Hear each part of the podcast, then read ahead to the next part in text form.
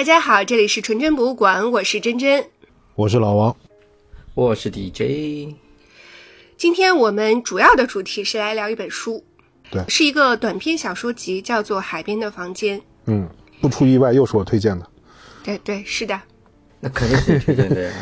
然后为什么我和 DJ 能够看下去呢？因为它是短篇小说集，非常适合在长假里面没事儿干翻一下翻一下就看完了。嗯，睡觉以前。其实有的时候你那个老王推荐的一些长篇啊，特别是，呃，就是国外的这种翻译过来的长篇，我有时候还挺痛苦的。上次还叫我们一起看那个《战争与和平》，哎呦，折磨。我我看这个书本身其实不是折磨，痛苦在哪里啊？痛苦在我没有一个，呃，完整的时间去读，所以它都是碎片化的时间。碎片化的时间，你知道，长篇小说它都是草蛇灰线，很多时候它是埋了很长的伏笔。所以我今天读了以后，我明天晚上又有一点碎片时间，我想读，我就忘了，还得倒回去十页是吧？前面十页白读了。对，前面十页完全白读。就像看 Netflix 的美剧，第一季看完了，第二季等一年，前一季说啥呀都接不上。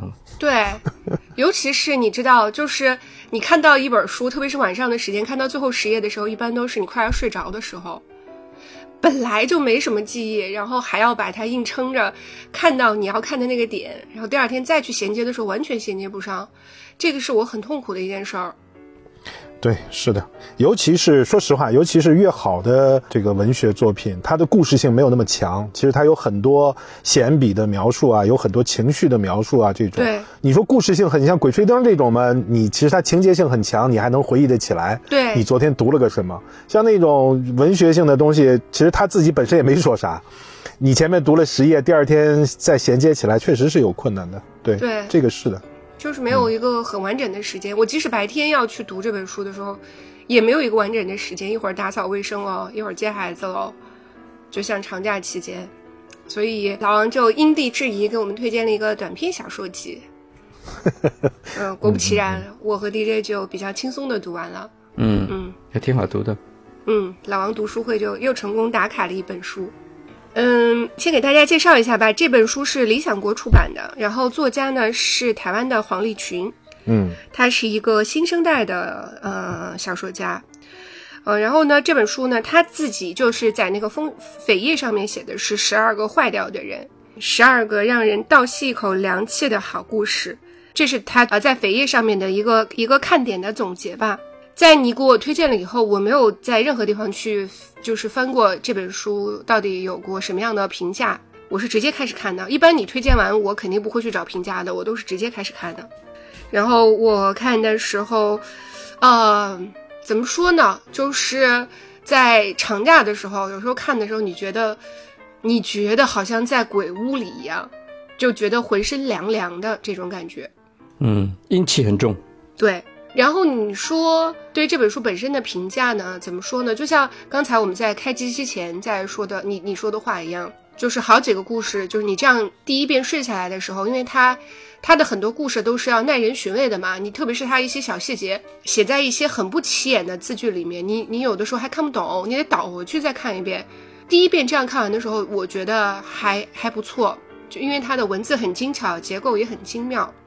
但是在整本书读完了以后，然后我昨天到今天再重新回味的时候，呃，我对他的评价跟你一样，就是有打折扣。嗯嗯，会让我想起来以前的杂志上，比如说像《意林》啊，或者是《读者文摘》，中间的一小块的里面的这种小故事，我会有这种感觉。故事会。所以如果让我打分的话，我七到七点五分中间吧，大概是这样子。DJ 呢？我稍微高一点吧，八分吧，八分八点二分吧。嗯，可能很久没有读华文的呃小说了，所以呃一开始读，我觉得味道挺对的，就是你那个文字上的感觉，回到母语的感觉还是比较好的。那他呢，给我几个印象，第一个就是这个作家，呃，黄立群，他是来自台湾，所以呢，他的。语言上，呃，遣词造句有一些口气上就非常的跟大陆的还不太一样，跟大陆的这些作家不太一样，有他自己的一个特色。第二个呢，他的故事设计上，我觉得大部分还是不错吧。但是我有一个比较明显的感觉，就是说，呃，他的这本书里面一共有十二个故事，是吧？嗯，对，有些有些我觉得是特别好，有些呢我就觉得还挺一般的。嗯，水平波动还蛮大的，是吧？水平有层次，对，这是一个感觉。呃，当然还有一个就是，我觉得他应该是一个有一定家学渊源的，或者就是说从小是在这种怎么说知识分子的家庭或者比较有文化的家庭出来的，那个气质上，他的气质上很不错。他有一种那种被文学浸染过的，还有一种就是那种好像被罩起来的一样，有一种这种感觉。那这本书的结尾呢，有一篇。呃，文章，呃，好像是叫《大命运上的小机关》啊。那其实这篇呢是他在一席的一个演讲稿。怎么说呢？我觉得就确实也印证了我的一些感觉。他的家世背景呢是这样子：他的爷爷是四九年去台湾的老兵，那他爷爷本身在军中也是，呃，也有一些军衔的吧，好像，然后还得过那军功，受过表彰啊。所以他整个家庭呢是属于这种所谓台湾的外省挂了，就外省人了，在眷村长大的嘛。所以他的这个用词啊、语言的这种口气啊，比较符合他的这个身份背景吧。他的这个演讲里面讲到了命运的无常嘛，不可计划性、突发性。那本身我觉得他的文字受到这种想法的影响也比较大，他的这些文章里面很多都是。呃有突发性的，或者说命运的不可预测性在里面。我那天看一下，我读因为时间比较久了嘛，第一次读完以后，我只是印象里觉得这个小故事集还不错。就是前面像 DJ 讲的，就是很难得读一个天然用母语是中文的写的小说，啊，尤其是它中间有这个很明显的一个就是神叨叨的那个特色在里面，就是它里面的好多故事啊，给我一个印象就是都神叨叨的，然后就显得是有一种。这种很神秘的，像很潮湿阴暗的那种感觉，他始终纠缠在命运里面。就是他当时给我这样留下这样一个印象，所以我对这个小说的这个评价还可以，所以我也才会推荐给你们两个。然后因为咱们这次要聊嘛，就是我昨天就把这个书快速的拿出来，又把里面的小故事就快速的翻了一下，回忆一下它里面的故事，呃，进一步加深了我的这个印象。就是第一个呢，我是觉得有一些故事呢，有一些过于刻意了。就是它的这个结构性的东西啊，过于刻意了。它在每一个故事里面都要追求一个反转。那这个结构上面呢，从小说的上面来讲的话，有些刻意。另外一个呢，就是它的文字上面过于修饰了。我不知道，因为我没有读过他其他的东西，我不知道是他的个人风格呢，还是说他刻意的。就是他有一些词是有一些，你明显感觉到他是经过斟酌才用的，不是那么日常化的语言，显得有些刻意。呃，这是我对他第二次读的时候的这个印象，但是总体来说的话呢，我觉得就是你不想读特别累的书，然后又想看个小故事的话，呃，我觉得这本书是值得一读的，因为也很薄嘛，一百来页，呃，这几个小时就可以快快速的翻完翻一遍，对，而且跟别人讲起来的话呢，其实还嗯有的讲，其中有些故事还是多多少少里有些让人唏嘘的，嗯，对。DJ 提议就是说，我们通过用排名的这种方式，然后跟大家一起回顾一些这些故事。呃，那当然了，对这些故事，我们可能也有自己的一些看法，不一定准确啊，因为确实我们对于他的其他作品没有读过。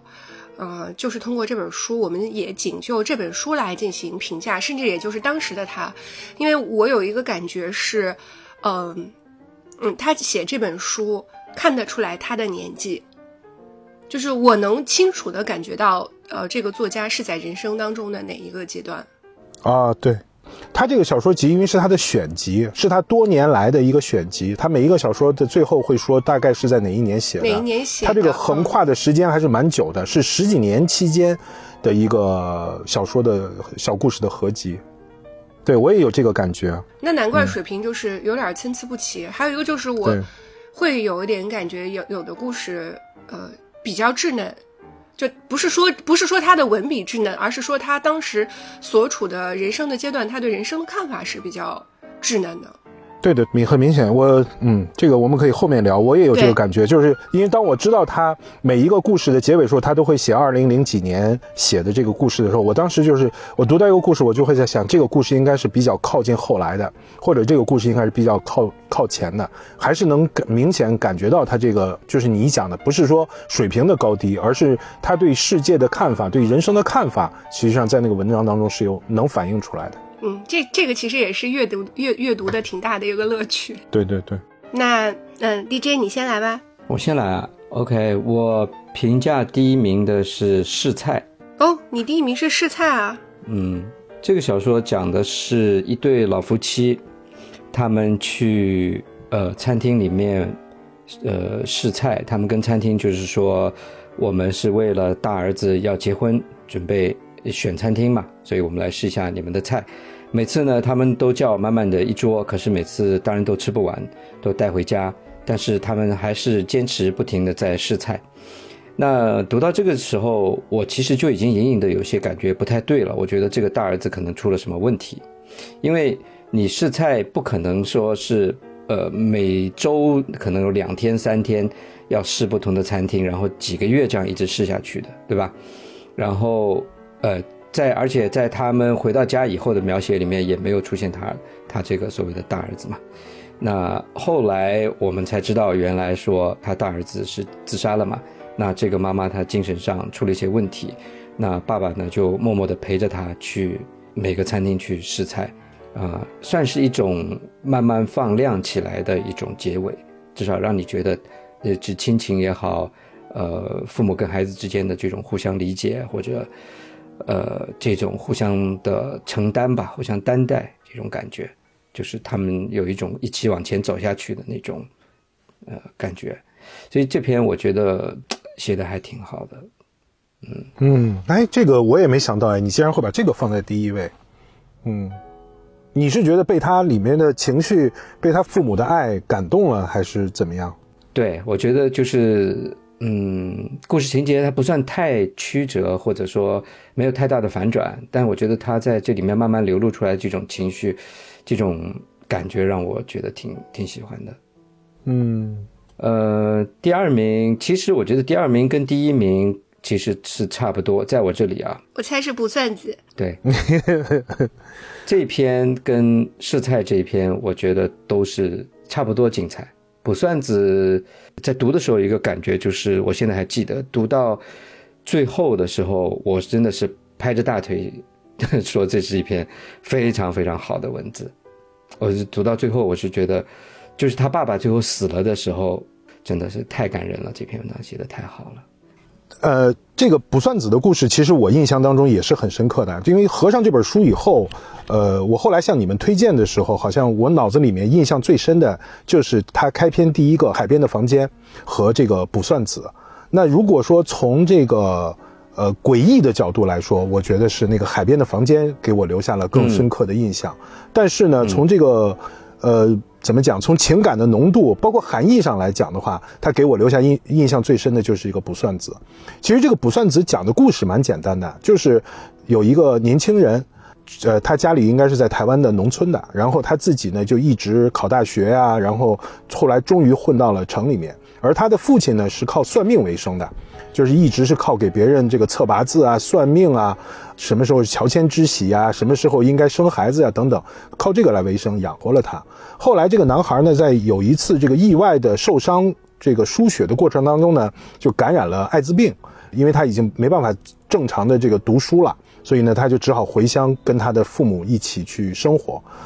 因为他处在这样一个病人的状态，所以他别的事情什么也做不了，就等于每天就跟他爸爸相依为命的两个人就生活在一起。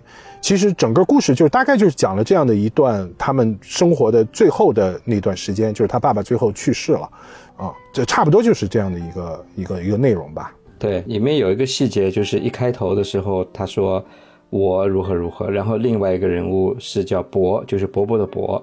那到后来，他提到了伯其实不是他的伯伯，是他的爸爸。因为你像他爸爸就是笃信算命嘛，他算下来就是他就不能当儿子养，对吧？呃，不能认不能认他这个儿子。所以你想，他这个两个人的生命从一开始就是这么纠结的，就是你要爱他，可是你又不能完全的去爱他，你不因为你这个算命所谓顾及各种利弊关系的原因，你不能放开心胸的去爱这个孩子，这个孩子他也不能放开心胸的去爱他的父母，这种纠葛一直到生命的最后，你再怎么算再怎么算，这个孩子最后还是得了艾滋病，就是在一种很。很无法预料的这种突发性的意外的情况下，那你所谓算命，你不是应该有办法去帮助他去规避这些问题吗？就说明他这个其实算命也是很弱的，就不是说他能力弱，而是说算命这个东西本身在对抗命运面前是很弱的。我倒不这样看，我倒是看到了一个，呃，人和命运之间的纠缠在一起。就是假如说他爸爸掌握了一种。洞悉命运的一种方法的话，那么他该如何去面对生活？我觉得这个其实是这个小说里面带给我印象最深刻的东西。就假如说他爸爸真的已经算出来了这个孩子是可能会有不好的命运的话，那么他该如何处置的问题？他为什么说这个孩子最好是过继给他的，比如说兄弟？可惜他爸爸是也是独生子，没有别的兄弟，所以就只好硬逼着他等等。我我想表达的意思就是，你看，包括他爸爸后来一直不愿意教他儿子这门技术，原因是什么？我觉得这当中其实是包含着他爸爸巨大的这个疼爱在里面，就是他怕他教会了他以后，他会看到自己的命运，他会无法去面对这个生活。所以我宁愿理解成为说，他爸爸其实是洞悉了命运，然后选择了坚强的活下去，去爱他的儿子，去照顾他的儿子，这点是让我很，很打动我的地方。所以你是说，他爸爸其实看出来他命运里面的这些波折，我宁愿相信是这样子。我觉得也是的。但是你看出来，你也破不了。问题是，是破不了的。就不管他，你是要用什么样的方式，是紫微斗数也好。是易经也好，嗯，其实你是用了一种手段，来去获悉、提前知道一些事情，但你只是知道，知道了以后怎么样去面对它，其实这是一件很难的事情。你在给别人算的时候，别人可能会有很多种选择，譬如说好的他就接受了，不好的他可以认为你算的不准。他可以有很多种去化解的方法，或者是去说服自己的方法，但是因为你自己本身在做这件事情的时候，你身在其中，知道了该怎么办呢？嗯，就像老王说的，我是比较同意他的这个看法的，就是如何去面对的问题。嗯，我觉得这个是需要有巨大的勇气和巨大的爱的。你还记得就是那个特德·江的那个小说叫《你一生的故事》啊？我也想说特德·江这个故事，是的。他那个里面其实也是，当那个女性她通过掌握那个七支筒的语言，能够看到未来的时候，当他知道他的女儿明明是在二十多岁的时候要去世的时候，他如何去面对他的孩子，如何去养育他的孩子？我觉得这个作为父母来说是要，要更加的坚强，甚至要更加的这个伟大，你才能面对这个命运。我觉得其实这个小说，这个卜算子的这个小说，就让我想起了那个特德·江的那个，如果说他爸爸能看穿命运的话。他怎么去爱他的孩子？他爸不是给人家看剖腹产，再怎么看算出来时间，其实你生也没办法去照着这个时间去生，都提前生。就他讲的这个小细节，我觉得已经在暗示这个他小孩的这个结尾了，甚至他自己的结尾了。他明明知道，然后说我也给你给到一个破解的方法，就是我们剖腹的时候，尽可能的往其他的时间上赶。但是你是没有办法去抗争天然的命运的。对，就像黄立群写他自己父亲去世的时候，嗯，他自己就是有那个预感，就觉得这个事情要发生了，所以啊，对，对吧？你记得吗？说他父亲那天本来回到家了，不想出去的，嗯，对，然后两个人有一个对话，然后他父亲说：“我没办法，我要现在要出去了。”然后他就看了一下他父亲。他把这个细节记得非常之深，然后事情就发生了。这一眼他记一辈子。所以刚才老王在说那个特德·江的时候，我看我看到这一篇的时候，因为卜算子在我这里应该是前一二吧，第一吧的一个故事，我也是想到那那那那篇文章。然后你记得吗？记得吗？我们上一期在录那个心理测试的时候，你想拥有哪个能力？我当时第二个选择其实是预知未来的预知未来，对对，我当时在选的时候，我就有想过，做这个选择是需要巨大的勇气的。对，是你得足够的坚强。你明明看得到路，但是你也要去一步一步的走下去，就真的是需要很大的勇气。所以我我也是很喜欢这篇文章。嗯，过去我们古人说嘛，叫善易者不卜，就是真正精通易易经的人、易术的人，他是不随便占卜的，应该这么说。嗯，其实我在想说的也是差不多是这个意思。你们有没有想过，假如说你精通了易经，你敢不敢算卦的问题？而且呢，善易者不卜这句话，原先的这句话的意思，实际上是，当你真正的掌握了这个艺术以后，其实命运在你眼中已经没有那么重要了，就是你将来如何如何，其实已经没有那么重要了。它其实只是一种揭示的手段，而不是一种干预的手段。所以我是这样来理解那个“善意者不补”这句话的。我不知道你们会怎么想。如果这个能力是别人强加给我的话，那我就只有 take it。但是如果要去选择的话，嗯就主动去选择是否要拥有的话，我不大会去主动做这个选择，因为我得嗯克制住非常强、强烈的好奇心，不去做这件事情。然后看了又后悔。看了肯定后悔，不看你又好奇，对吧？你你买张彩票，你会好奇它会不会中啊？一些小事，一些大事，对吧？那你你你对你的工作啊，今天遇到一个困难，你肯定不先想着去解决它，你想你想先看到结局，看到结局了以后，然后你再反过来去安慰自己，那这也是有问题的。所以，如果是让我去选择的话，我嗯不行，就很害怕。嗯，你们生活中遇到过这种算命特别准的人吗？或者什么人去算命算的特别准的这种故事？啊，我给你讲一个，我嗯身边的一个哥哥，他的父亲，我爸爸就一直讲他说他在我们当地是一个大仙。我一开始是不相信的，嗯结果，呃，最近发生的接二连三的事情，嗯就印证了你没有办法去解释。他在缺钱的时候，你知道他要做的第一件事情是什么吗？他去买彩票，缺钱就去买彩票，这么牛对？对，然后他买一张中一张，买一张中一张。他平时不买是的，是给你们留着的。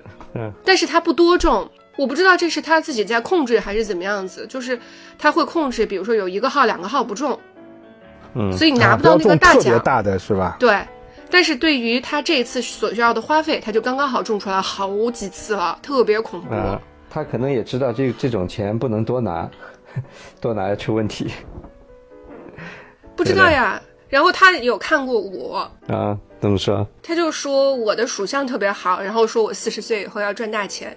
我我啊我到现在还没明白呢，我的大钱在哪儿呢？嗯，这是好事，赚大钱。他说我是一只大金猪，我也不知道我的金子在哪儿呢，到现在还没看着。反正这个事儿是实打实的，就是真的发生的，非常让人惊叹。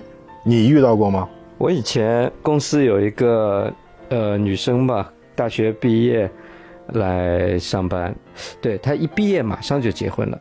然后她说她是怎么一个情况呢？她说她大学三年级的时候，她也没有男朋友那时候。然后呢，你等于毕业以后要找工作啊，还得办身份啊，各种各种。她对前途就有些就是不是很确定嘛，就觉得未来会怎么样不知道嘛。然后他那个时候是在呃德州休斯顿那边有一个算命，据说很厉害，他就去找那个算命的，然后那个算命的看了他以后就跟他说：“你不用担心，两年之内你会结婚，工作啊、身份啊，所有的问题都可以解决，你不用担心任何事情。”他说：“我现在连男朋友都没有，我大学三年级，你跟我说两年之后我要结婚，结果他一毕业就遇到了他现在这个老公。”然后是一个美籍的华人，一个小孩，第二代还是第三代的，然后就结婚，两个人非常好。然后身份也解决对啊了，对啊，全部都解决了。他都说不可相信，有人跟你说两年之后你会结婚，然后你真的是两年之后就结婚，而且就嫁的就是像他说的一样非常好。嗯，我觉得这种事情我他讲给我听，我觉得真的挺神奇的。而且那个休斯顿那个算命的也算是在当地比较有名的，嗯。这个人的这种算命啊，我去网上找过一下他的资料，他也不是什么紫微斗数，也不是看手相，什么都不是，就是硬算。就不是就是通灵，他有这个体质，就是有什么鬼神什么东西，他可以有这种媒介能看到未来。他不是去算的，他是去感知的。他看到你周围的这种灵体啊什么的，就会把这种信息给他，他就讲出来。嗯就是这样。我觉得本来你说到前半部分的时候还有点可信性，越往后说就越越鬼扯。我跟你，但是这就是我身边的一个一个活生生的人啊，他自己经历的事情啊，对啊，对对对对，所以所以也也我觉得还是有可信性吧，嗯。哎，反正我，你像我们身边，你多多少少啊，你都会遇到或者听说过有特别灵验的大师，不管他是走的哪一卦的，就走的哪个门路的，你多多少少都会听到这样的故事或者遇到这样的人。但是，嗯，说实话，这个玩意儿在我这儿啊，就是我无法相信，我无法相信他们具备这样的能力。然后还有一种情节，可能更隐蔽的情节，就是即便它是真的，我也不想知道。我觉得。这个没太大的意思，有的时候我在想呢，其实尤其是中国人嘛，老外的情况我不知道，尤其是中国人，就是一算命啊，就是福禄寿三件事儿，就是第一个你能不能发财，对吧？第二个你能不能长命百岁，然然后呢，再下来就是这个你能不能升官。就是福禄寿这三件事儿，我觉得说实话，其实我们去追求的人生的目的不是福禄寿啊，福禄寿只是最最最最外面的那层东西啊。我们追求的其实是人生的幸福，我要的是一个幸福的人生，或者是一个呃好的人生。这个好的人生不一定就是只是从这三个层面来判断的。我能当多大的官儿，这个典型的是我们中国几千年来这种官本位啊，升官就发财。这把这两个事儿是连在一起的，我我可能脑子太理工科了，所以我就从这点上来讲，我就觉得这玩意儿纯粹他妈的糟粕。嗯，我现在算命想问一下，俄乌战争什么时候结束？世界什么时候要和平？我说这些话呢，不是说我不相信命运，我相信的，但是我不相信他们的这种，对吧？对他们这种所谓的算，尤其是中国人的这个升官发财的这个思路的算命。嗯，你不相信有人有预知未来的能力？对，我觉得命运太神奇了。说回来，你刚才就是第二个，还有吗？十二篇文章里面有一篇，我看到最后我没太明白它的点是什么。幺零二三吗？对。我大概觉得这是一个是神叨叨的虚幻的故事吧。但是到最后，这个开计程车的这个司机，他的这个这个话我没太听明白，他到底啥意思啊？幺零二三就说的是。一个人要自杀了，其实他预告了自己的自杀，对他预告了自己的自杀，然后围绕着他的这个预告，然后发生的一些事情，我的理解是，反而在这个事情里面，自杀变成了最不重要的一件事儿。对，但这个出租车司机跟这个这个犯这个案子的人，或者去自杀的这个人，他们他的这个关系是什么呢？要我说呢，其实就是说，预告的这个人实际上就是一个 nobody，他什么也不是。他其实唯一的想做一次惊天动地的事情，就是不就是通过在到这个街头巷尾去印刷那个预告那个日期，他就想搞轰动自己的一件大事儿，让自己终于有一次能被人看到。最后他真的站在众目睽睽之下，一枪把自己崩掉的时候，其实这件事儿快速的就又销声匿迹了。人们其实很快的又忘记了他，那么这个出租车司机他是最后送那个人到现场去执行的这个的那个司机嘛？他们在这一点上，他们的命运实际上是非常像的。不管你做出什么样的选择，你其实就是平凡的这种生活，没有人关注你究竟是谁，你从哪里来，你在想什么。你哪怕搞出一个天大的事情来，你还是会迅速被淹没掉的。我的理解是，这个作者想表达的就是这个意思，就是其实真正最后能记住你的，就是你好好爱你的孩子，爸爸爱你。他我记得那个出租车司机最后抱着他的孩子流下了一滴眼泪。你要知道，就是没有这样的一个场景的时候，这个爸爸他是不太会去向他的儿子去表达这样的一种感情的，因为他儿子也很吃惊，就是你为什么突然一下子要抱我，然后还还还这么激动？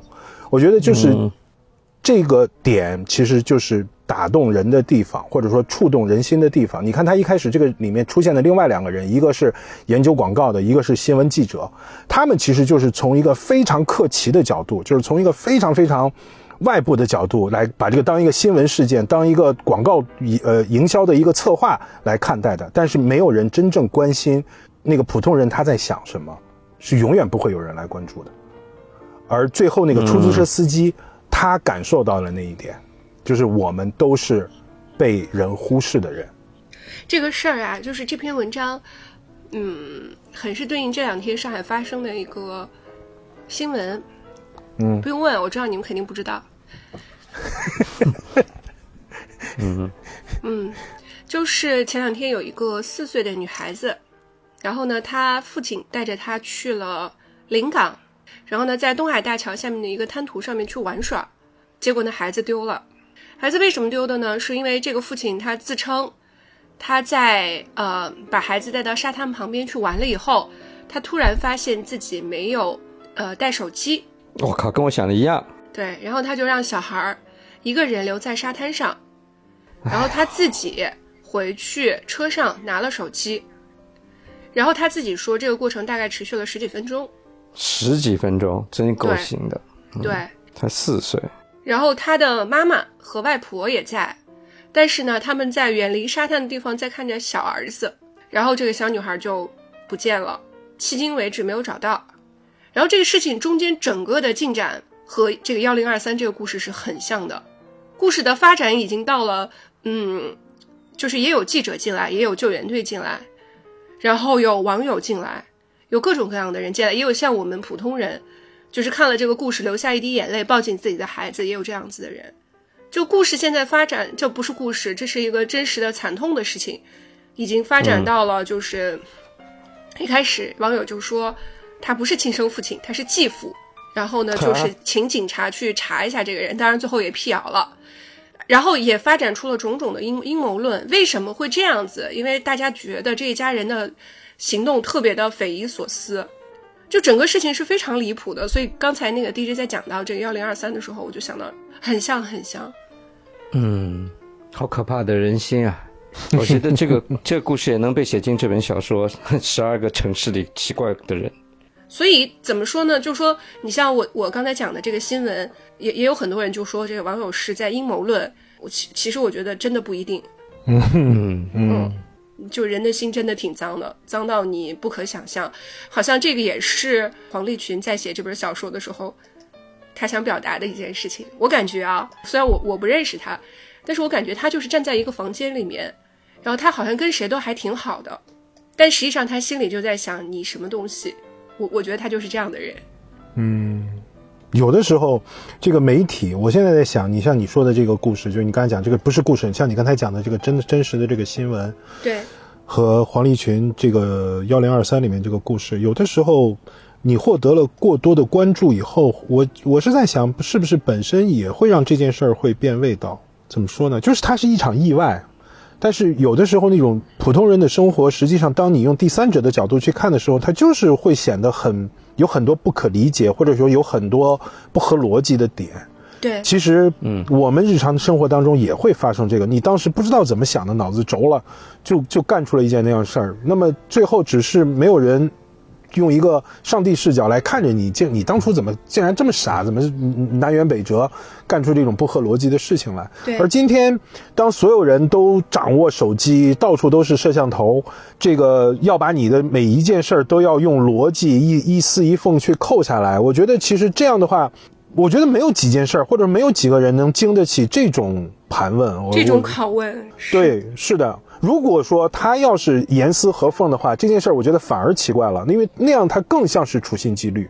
我我不是在向你说这个辩护这件事儿啊，就像这种新闻里的事情，我觉得它本身是个悲剧。然后像这样的父亲或者他用这么粗心的方式去对待孩子，这个肯定是是他的失误。但是 应该用什么样的态度去对待他们，我确实我也不好说，我说不清楚。对，所以现在大家就在等，就一直在等，希望警察能够去调查嘛，就等到警方的确认。嗯像这样的事儿，DJ 啊，如果在美国，不管是他是有阴谋没阴谋，他这个爸爸可能都要受到惩罚的话，嗯在美国那种，这肯定得被抓起来吧？对，坐牢的。美国前一段有一个新闻，是一对年轻的夫妻跟呃，好像是女方的爸爸吧，呃，这个爷爷，然后带了一个小孙子，大概大概一岁还是一岁不到，很很小一个小孩去坐游轮，然后那个爷爷呢，他把这个小孩竟然把他举起来，他的意思是让这个小孩去看外面的风景，然后把他举到窗外。他们坐住在游轮很高的层上面，结果就是那个船一晃，他小孩就掉下去了，当然就摔死了。然后这个事情，那就是也不是父母去告这个爷爷了，是那个检方去告他了，公诉了。嗯，对，说他是怎么讲，就是 negligent，就是那种不负责任吧，造成小孩死亡嘛。然后老头就有辩称，他说他当时以为这个窗不是直接跟户外连通的，就是说他以为外面还有一个玻璃罩子，知道吧？他是想要用这种年老啊这种。认知能力低下，来来来，作为一个一个理由吧，但最终我应该还是要被定罪的。嗯嗯，这点上我们跟老美是有本质的区别的。就是如果说正常情况下，在我们这里，只要无法证明你是故意为之的话，这种意外父母是不用承担任何责任的。是的，是的。所以现在就是大家在讨讨论的焦点，就是觉得在没有立法的话，小孩就像是父母的私产。哎，对。不是故意的车祸也要承担责法律责任的呀，对吧？那你造成小孩的，呃，受伤也好，甚至生命都丢失了，对吧？这种情况下，还是一定要承担一定责任吧，不能因为你是父母就不承担责任了吧？特别是像这种，呃，为了拿一个手机，竟然把小孩放在沙滩上十几分钟，这种是，它不是一个粗心的问题了，它是一个完全的一个一个忽视，一个疏忽了，嗯。我们这样说说跑了，但是我就想多提一个问题啊，呃，我能理解这个老美的那个逻辑，因为我说不清楚你是这个有意还是无意的，对吧？然后我对你进行客观上造成了，对啊，客观上造成了这个问题吗？对，但是我是说，如果他真的是场意外导致的，那么这个时候你去惩罚当事的这个父母，不管是哪一边，就是毫无意义的惩罚。我的我的感觉是，那我觉得肯定不是惩，肯定不是毫无意义啊啊。惩罚不是对他的，是对其他人的。你的意思是，这对其他人有一个警醒的作用，是吧？当然，当然。你如果还有人想刻意的把这个事情造成一个意外，就像我刚刚提到的那些案例，然后他还可以不负责任，那如果是对啊立法了，他就得想想啊。所以惩罚是，我觉得是必要的。尽管是一场意外，你肯定不是主观上想这么做。而且包括立法了以后，你是不是脑子里面就得过一下？你你这个事情不能这样干，因为不但是会造成对小孩的伤害，可能对你自己本人也有伤害。我觉得很多事情不不不不不发展到这个程度，他就是不上心啊，就是有这样子的人。所以我看我你你可能又要说我是杠精了啊！我觉得这件事儿可能也没有那么简单。这就相当于说，我们的孩子为什么现在在学校里面连课间十五分钟都不许下楼？其中有一个很重要的原因，就是因为老师们不愿意承担，他们也承担不起家长追究他们责责任的这个压力，他承担不了这个东西，所以他宁可就把你关在教室里面，我不出事儿总没问题了。那么牺牲的是什么？牺牲的是孩子们在学校里就像被养在笼子里的那个下蛋的母鸡一样。我觉得惩罚父母的这件事儿，如果说它真的起作用的话，它会引起的就是你如何去判断这件事儿，我受伤到什么程度，你作为公权力你要来惩罚我，比如说是手上划破了个口子，还是骨折，还是说死亡。呃，当然，我说这个问题是个开放的问题啊。我我只是说，假如说你说那种情况是说我是有人故意为之，他就是想把对孩子不利，那我觉得这个无论如何你放在任何地方，它都是犯法的，不管是亲生的还是别人家的。但是我觉得，就是对于意外的情况，仍然要进行惩罚。我觉得这个事情从道理上来讲，我觉得它不是那么简单的。我觉得这事要想一想的，是要仔细去想一想的。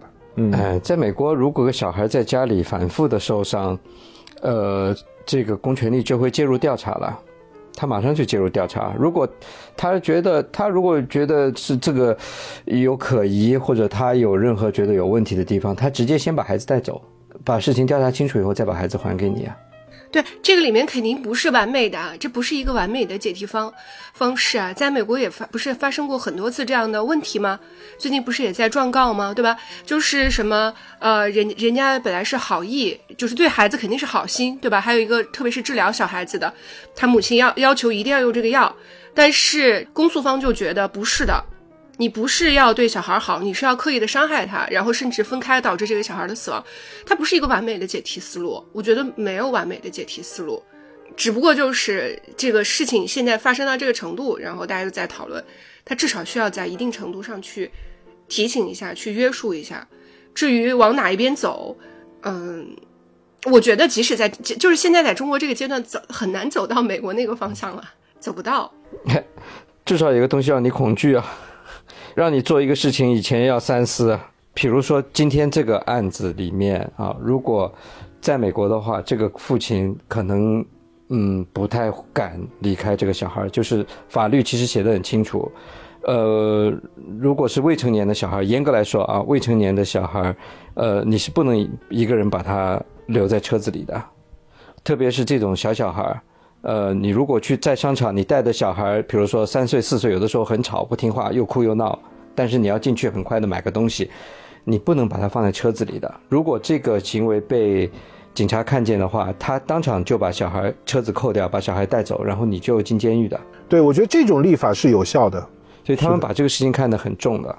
我觉得也不算跑题啊，因为本来那个幺零二三就是一，其实是是是讲到一个人自杀的故事嘛。然后就联想到了一个小新闻。嗯，幺零二三这个故事呢，多一点魔幻的感觉，跟这这本这本小说里其他故事不太一样。对这个故事，其实我是读的有点难受。呃，不是说他的这个人人死掉了或者怎么样子难受，是说他前面渲染的太多了，最后落笔的时候太轻了，有点轻，对，有点轻了。他他好像是故意想通过这种轻来。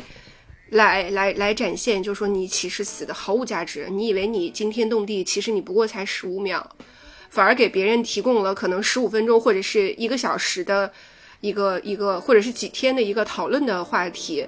但是他那个地方写的太轻了，所以我会觉得有点难受。嗯，对我说一下我的大概的排序吧。我比较喜欢的故事就是刚才说的不算子嘛，因为这一篇文章其实我是看了大概两到三遍。整个这个故事是非常电影化的，然后也是比较厚重的，然后也没有像他其他的故事一样刻意去追求反转，然后在这种描写下面反而会觉得父爱深沉，对，然后也觉得你你可能也感受到了这种命运的无常，所以这个故事我确实是比较喜欢的。嗯，第二个喜欢的也是读了有两三遍的故事是《试菜》，这个故事有一个前后呼应的地方。你在读完了结尾了以后，你明白了他的儿子其实是去世了，他的儿子去世了，然后你再倒回去看，他其实文章一开始就写到了这句话，他一开始就有一句话，只不过是当时那句话你会草草的略过。嗯，我对这个故事也是比较有印象的，所以这个故事让我也觉得难过之下还是比较的温暖的。然后第三个故事话是鬼的鬼故事。啊，那个很有意思，对，嗯，那挺好玩的，很像一个短剧的那个情节。对对对，它是非常像短剧的一个故事。然后另外一个呢，就是它这个里面写到的一些一些概念还是挺有意思的，特别是，嗯，它当中写到，就是我没有从来没有想过，为什么已经死了还不能赦免于绝望。其实就是鬼是最没有希望的，因为你连那个狠话都不能说了，是吧？就是说什么下跪下辈子做鬼，我也不放过你，就是连这种狠话都不能说。对，嗯，你就真的变成一个鬼了，然后你发现你没有什么用处，最大的用处就是改那个 WiFi 密码，啊不是改那个 WiFi 的名字。对，然后以此来体现自己的存在。嗯，然后其他他有的故事读的时候会让我觉得，怎么说呢？他对这类人不是有偏见，而是有一种自上而下的视角。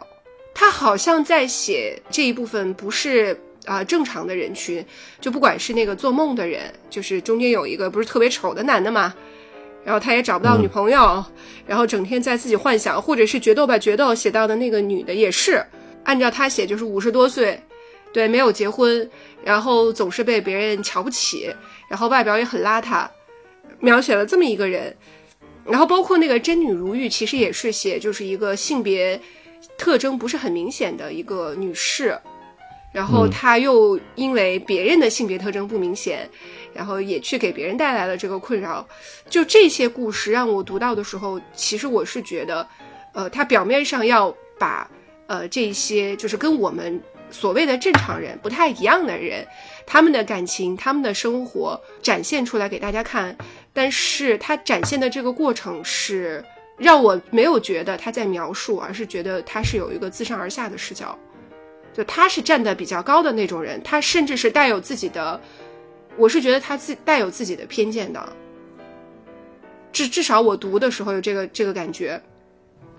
我我觉得这一点上面我有点不太同意，因为其实如果说让我觉得写的最好的故事的话，其实我觉得就是那个决斗吧，决斗。决斗吧，决斗啊！我觉得这个是最像短篇小说的小说，只描绘了一个场景，就是他在看那两个出租车司机打架。对。然后这个眼前是两个出租车司机在打架，然后同时他脑子里浮想联翩，想到了自己的上大学时候。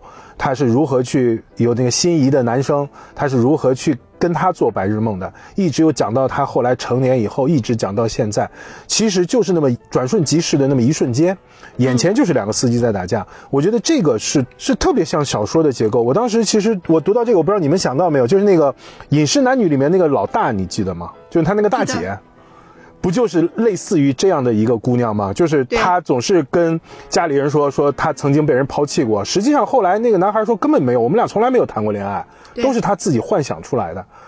这这是这是一个，另外一个我从这个小这个姑娘，她让我读到了有一种那个张爱玲的那个小说里那个主人公那个味道，就是很冷的，然后然后内心戏又很丰富的，像张爱玲张爱玲的那个什么《第一炉香》里那个葛威龙那种人。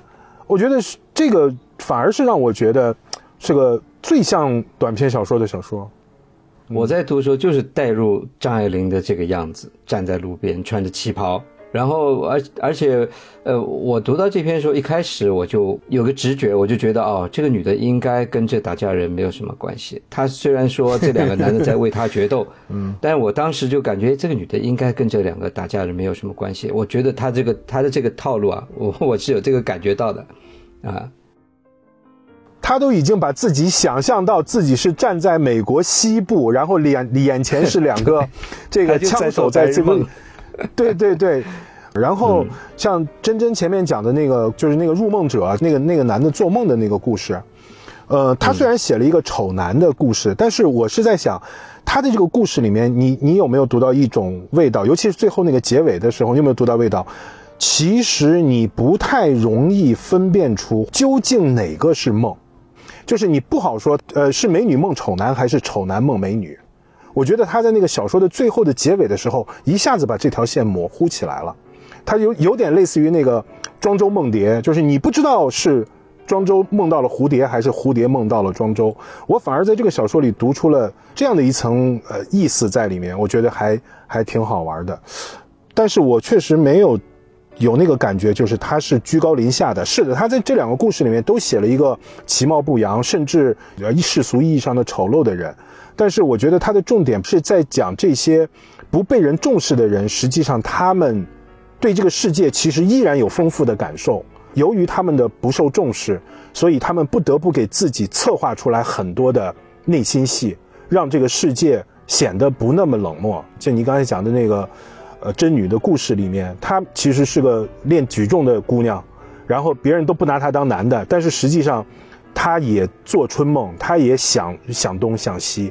甚至他被迫的去反应，就是最后实际上，当那个按摩者跟他说说我帮你拉拉大腿的时候，其实他一开始他内心里其实并不反感这件事情，甚至还略略带一些期待。但是当他意识到不行，如果这样的话，我就承认了我是个男人，所以他就逼着自己反应说你干嘛？你想你是不是想非礼我？等等等等。对我觉得这样的一种内心的变化，实际上是这个作者我觉得他在这个当中想要去表现的一个东西，还挺有意思的。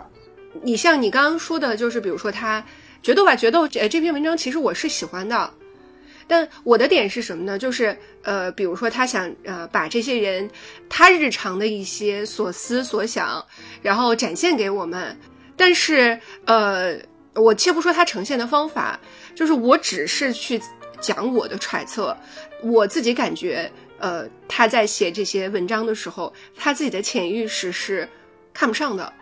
就我会有这个感觉，这是完全就非常个人的看法，不是说他这篇文章写的不好或者怎么样，只是让我感觉他有一种高别人居高临下的那种，是吧？对，或者说高可能还不太准确。就像我一开始说的，他在一个热闹的房间里，他是那个罩着罩子的人，躲躲在旁边观察别人的人，他和别人是有有隔绝的，就天然的是有界限的这么一个人。这个是我通过文字去揣测他的感觉。我大概能理解你的意思，嗯，就是这这是一个非常个人的看法，呃，而且只是一个我我去猜的这种感觉啊。对，我也注意到了，就是说，这十几个故事里面有好几个都是相貌丑陋的人，不管是男的还是女的，是，这点其实是有点奇怪的，是是，就是他其实是有个预设的嘛，就是相貌丑陋的人，你首先就是和别人得到的是不一样的。嗯，从这角度上来说，我我是有点不适的，就不舒服。嗯嗯嗯。所以，如果说让我来说最好的小说，我反而会说是那个《决斗吧决斗》。我觉得这个是让我觉得最像小说的小说。哦，你说到这个层面，我觉得其中还有一篇特别像你你说的这种感觉，就是讲猫的那一篇《第三者》，短短的，然后有一个比较精巧的小反转。他一开始是说，我离开了在家乡的他，去纽约读书。然后我在纽约的时候认识了另外一个他，我把他带回家，他跟我一起生活了两年。我实在无法割舍他，所以毕业以后，我把他带回家乡。然后你们两个相见的时候，一开始每天打架吵闹，到最后你们变成了情侣，把我晾在了一边。然后一反转，哦，原来你们是两只猫。对。太像了，我觉得猫还真的是这样子哎。对对对，就说到猫，我不知道真真怎么看。说实话，我最不能接受的就是最后一个故事，就那个猫病的那个故事。猫病那个哦，猫病啊。我觉得那个那个，我尤其是当我现在自己养了猫以后，他那样对待猫，我实在是无法忍受。我觉得这个太变态了，这个故事。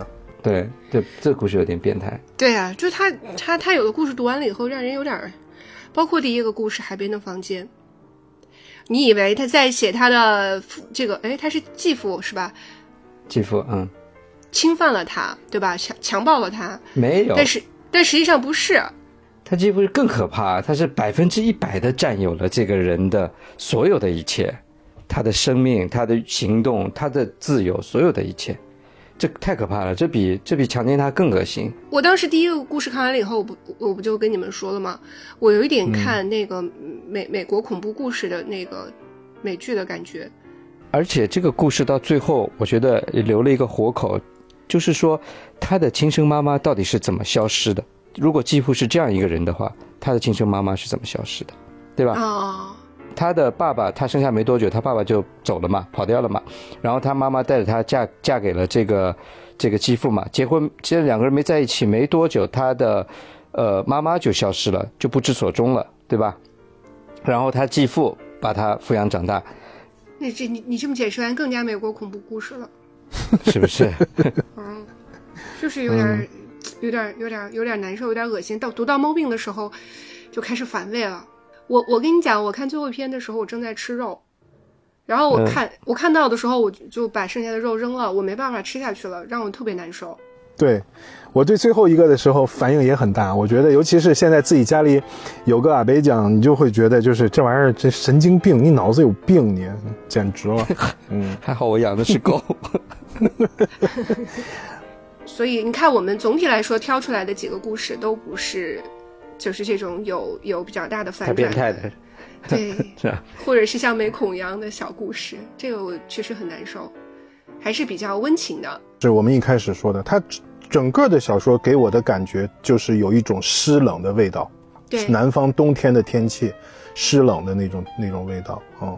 然后其实如果说我们仔细回顾一下的话，你看他这个小说里面的这个所有的人物，第一个就是全部都是些鳏寡孤独的人。对，都是些单身啊，或者离异呀，或者是怎么样，全部是这样一些一些鳏寡孤独之人。所以，他这个，因为他是个小说合集，他是选选进了一个集子里面，所以我在想，他可能也是故意的。他这十几年间肯定写了更多了，他只是把这这些具备这些特征的人放在了一起，整体的去把它体现出了这样的一个意思，或者体现出了这样一层味道。如果从这个角度来说的话，作者可能。